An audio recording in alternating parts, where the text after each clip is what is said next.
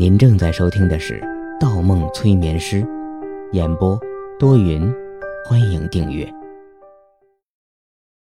一百七十三章，武侠世界。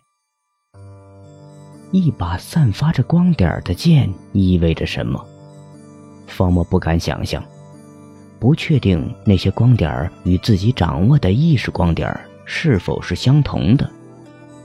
可从一般武侠桥段的角度，往往越平庸、越让人看不起的东西，往往越是什么神兵利器，伴随着主角的奇遇。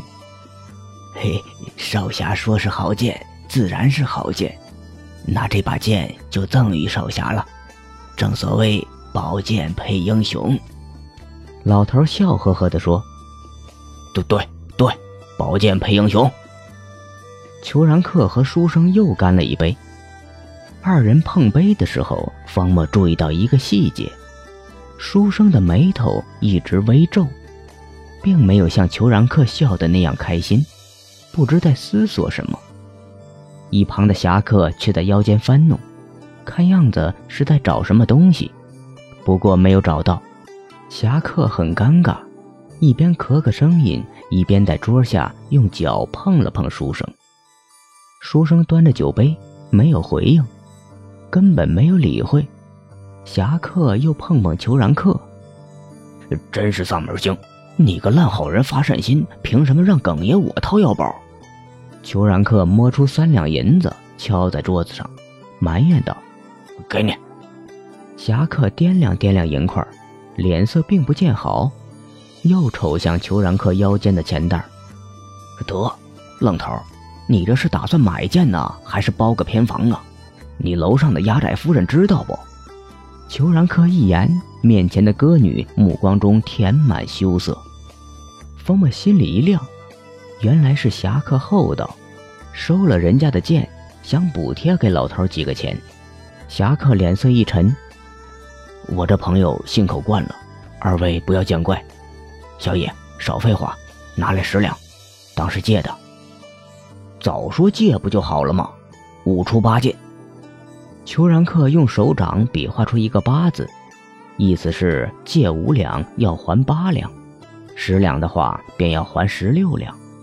老头听出了道道，连连摆手：“这可使不得，这可使不得呀！少侠有恩于我们，剑算是送给少侠的。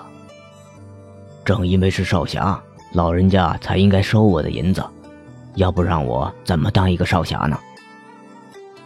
这侠客把银子塞到对方的衣衬里，接着说：“近几日江南乃多事之秋，二位还是另寻他地为妙。这点钱不多，路上算点盘缠，有机会换个营生。”哎呦，这可如何是好？这这，多谢少侠，多谢少侠呀！少侠真是活菩萨呀！最后，老头感激的硬是要跪地拜谢，被侠客和裘然客扶了起来。等等，临走时，侠客叫住了歌女，右手帮她整理下右肩的长袍。适才在争扯中，里面的衣衬露了出来。歌女的眼睛直直盯着侠客。忽闪过一滴晶莹的东西，打在侠客的手背上，而侠客没有看他。老头与歌女一走，三人又继续一边畅谈着江湖上一些趣事，一边喝酒。方墨听不懂三人说的那些事情，注意力一直集中在侠客手旁的那把短剑上，几次想要拿到手里，再拔出一次剑刃。但侠客右胳膊一直压在短剑上，让他无法下手。如果他强硬抢剑，一定会引起面前三人的注意。按照这个世界的设定，不会武功和穿着另类的他，一旦暴露，将死得很难看。三人越喝越有些不对，书生的脸色越来越难看，似乎有话要说，憋了很久。而侠客开始陪着笑意，后来注意到书生的变化，也失去了兴趣。只有裘然客越喝越高兴。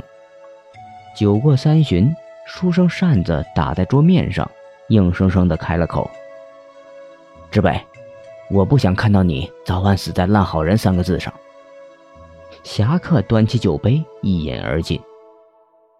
我了解，董天童嘛，其实不想扯你进来的，但因为毕竟淮安你坐镇江南，才借借贵派的名气，的确有些欠妥。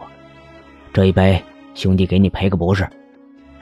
书生脸色没有变化，依旧阴沉，带着醉意的裘然客看不下去，呃，大眼儿，过分了，你平步青云了，厉害了。兄弟们沾沾你的光，你装什么大爷？闭嘴，耿爷，这里没你的事别说话。罗之北，你知道我说的不是这件事。十个董天童，我莫丹书也不会放在眼里。书生气冲冲地说道。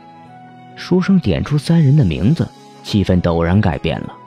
你，啪的一声，裘然客解下弯刀，甩到桌子上。书生无动于衷。只有侠客坦然一笑，连着喝下三杯。凡事我一律承担，实在于心不忍。好一个不忍！大光明教当年的行径也是于心不忍吗？歌女露出的莲花纹衣饰，他与老头的蹩脚中原口音，天下国泰民安，哪会有什么流民？他们包袱里的烛台、铜镜，包括那短剑。都可能是他们之前进行某种教内仪式用的道具。邪教就是邪教。对于大光明神教的余孽，你竟然说于心不忍？哼！侠客没有吭声，继续喝着闷酒。书生又道：“好一个烂好人呐！你真以为救了他们？倘若今日二人落于我手，顶多一人一掌送其上路。”但如果换做别人，不仅千刀万剐，还要大张旗鼓的蹂躏虐杀。那个女子就算已经容貌尽毁，她的身子可有很多种玩法。要不要我一种一种讲给行侠仗义的知北少侠听啊？够了，可我做不到。侠客满眼猩红，酒意冲上了头脑。原来那歌女和老头是什么大光明教的人？方墨忽然明白了前后的事情。书生是明眼人，早看出了道道；侠客也是明眼人，但多了是。裘然客似乎还没有听懂，你俩到底在说什么？耿爷怎么听不明白啊？好好喝酒，什么大光明教的？你别搅和，大眼儿，我看你今天找不痛快啊！是不是武功增进不少啊？我说喝酒，来喝。裘然客的酒意也冲上了头脑，与书生争论起来。侠客不胜酒意，几杯便醉在一旁。接下去的一段时间，裘然客也醉倒了，而书生似乎没有什么感觉，一手搭在侠客的右肩上，头顶冒起了白烟。方墨清楚。这是武侠中人使用高深内力的表现。书生一边给侠客输着内力，一边挥着纸扇。半晌，侠客才有了感觉。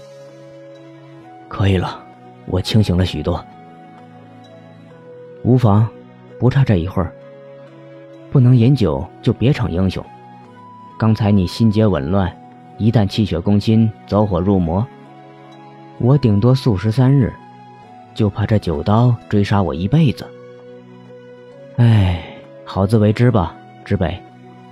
书生淡淡的道：“好，有劳了。”侠客话音未落，二人齐齐抬头转向门口。客栈外面人流急涌，发生了一小片骚动。本集播放完毕，喜欢请投月票。精彩继续。